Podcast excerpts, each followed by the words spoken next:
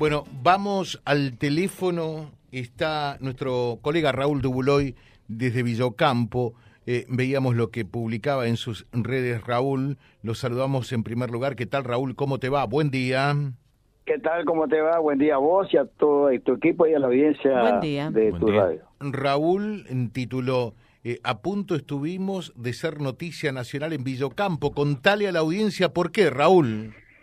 Bueno, el, el tema fue así. Eh, hay un, bueno, acá tenemos como Reconquista muchos servicios nocturnos que son los de, larga distancia. En este caso, una la empresa Vía TAC que hace el servicio Pirané Formosa a, La Plata, la capital de la provincia de Buenos Aires. A las nueve de la noche estaba llegando a Villocampo. Eh, la última curva que ya accede, después ya es la, la recta hasta la entrada a, Villocampo. Hay una curva muy peligrosa que ya hubo muchos accidentes fatales en ese lugar. Y unos 200 metros antes del, del kilómetro 874, justo donde está el kilómetro del mojón de la ruta 11, hay una calle de tierra que entra hacia el barrio 8 de octubre, un barrio, el último barrio de la zona norte de Villocampo, y también con la cortada Barreto. Bueno, el colectivo cuando llega ahí siente el chofer de la explosión en el lateral de, de, del lado donde está el conductor, o sea que las piedras la tiraron desde la parte este de la ruta. Una, una piedra no alcanzó a romper eh, el vidrio de donde van los, los, asientos, ¿no es cierto? Pero a uno sí explotó, donde están los asientos 20, 21 y 22. En el asiento 22, que es del lado de que da hacia la ruta, digamos, hacia no, no, no hacia el corredor de, del bus. Eh, iba una señora sentada, una joven, de que subió en San Martín Chaco con una beba de siete meses. Eh, imagínate, gracias a la protección que todas las mamás hacen, que la tienen siempre abrazada, los chiquitos, hizo que la lluvia de, de vidrios que se hacen como, como piedras, que en las fotos que están en Villocampo CF realmente dan, dan mucho, mucha preocupación lo que podía haber pasado, eh, eso hizo que la, la piedra o, los vidrios no, no lastimaran al bebé ni a ella. Pero por igual, por precaución, cuando el chofer y siguió un poquito más porque una zona muy oscura, cuando más o menos ya entras a la, a, la primer calle que entra hacia el oeste, a Villocampo, que es la que entra al hospital, Boulevard Grón, ahí se detuvo y llamó por teléfono a la terminal y pidió que le esperen con una ambulancia bueno, también en la terminal está el servicio 607 acá en Villocampo, la sede, así que cuando llegó el coche ya estaba esperando la ambulancia, llevaron a la mamá y al bebé hacia el Hospital Sanco, y corroboraron que no tenían lesiones, eh, digamos, y bueno, eh, gracias a Dios no pasó una tragedia, que era lo que yo había titulado, que qué hubiera pasado si esa piedra, en vez de, de no de romper solamente el vidrio, hubiera impactado con alguno de los pasajeros y sobre todo con una bebé. Así que preocupante, muy preocupante porque ahí están pasando cosas que nunca pasó, nos decía el chofer de, este interno. Eh, te pregunto, Raúl, en, en, Villocampo una cosa de esta, nunca, ¿no? Jamás, nunca. Lo decía el mismo Alcaraz hace varios años que yo paso, bueno, Rosario y Santa Fe es común, pero acá nunca pasó, estamos preocupados, dijo, porque si empezamos ya con esto también acá en la cosa es una... Imagínate que si el pedazo era en el conductor eh, en esa curva esa curva tan peligrosa porque hay un desnivel bastante pronunciado de unos 3, 4 metros del cordón de la ruta y el, la, la, banquina hacia el este o el oeste, en una zona muy baja que ahí, bueno, los accidentes que pasaron ahí, los que se pistaron, la mayoría terminaron este, con la, vida del, del, conductor o algún acompañante, así que muy preocupados estamos. Y, y como, como cosa a hacer, mejorar, porque conoce mucho acá la zona. Vos viste que en San Antonio, en la entrada hasta Cuarendí, de ahí sigue San Antonio y sigue Las Toscas, está todo iluminado hasta el otro lado de Las Toscas donde está la terminal. O sea que hay tres kilómetros ininterrumpida de iluminación. Sí, sí, lo vi, lo vi, lo vi.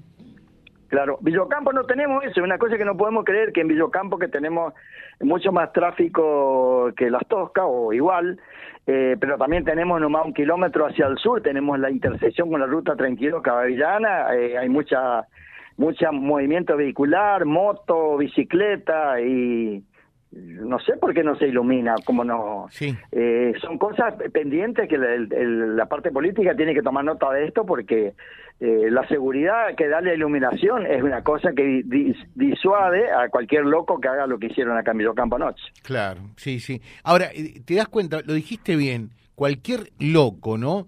y digo esto por, por lo siguiente. Porque en realidad es hacer daño por el daño mismo, porque vos sabés eh, que, en Santa Fe, que en Rosario, eh, te, tiran los cacotazos o a veces directamente eh, disparos de arma de fuego para que el vehículo se detenga y, ir ahí y robar, ¿no? acá directamente eso no ocurrió y el objetivo, por lo visto, era otro, porque si van a ir a, a, hacer algo, no lo van a hacer en la puerta de una ciudad como, como Villocampo, ¿no? Exactamente, vos sabés que yo no lo quiero relacionar, pero hay cosas que dice que uno más uno es dos, ¿no?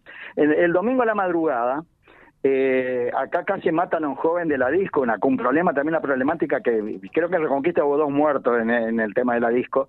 Acá en Villocampo están pasando eh, muy seguido, no, no se toma estado, pero esta vez, como es un chico de, como de clase media, eh, vive cerca del boliche, tres cuadras, bueno, las tres cuadras lo fueron golpeando, llegó casi muerto a su casa, eh, como tiene cámara, la última parte del tramo se filmó, y bueno, se sabe que los grupos que atacaron eran gente justamente de ese barrio, el 8 de octubre, donde, por ejemplo, no se puede tener una farola. Recién salía en el, en el radio de Cochevi, que lo conocía José Luis Quelacoña, sí, contaba una señora que no pueden, eh, todo el alumbrado público lo rompen continuamente y nadie hace nada, pero todos eh, eh, reemplazan las farolas y al otro día ya con aire comprimido, con piedra. Hay un montón de cosas que se están, se están dejando pasar y hay que tomar el toro por las astas. Algo hay que hacer, inteligencia, poner gente no sé cómo, pero tenemos que empezar a cortar esto porque se está poniendo peor a la salida de las discos, la droga, los menores, porque acá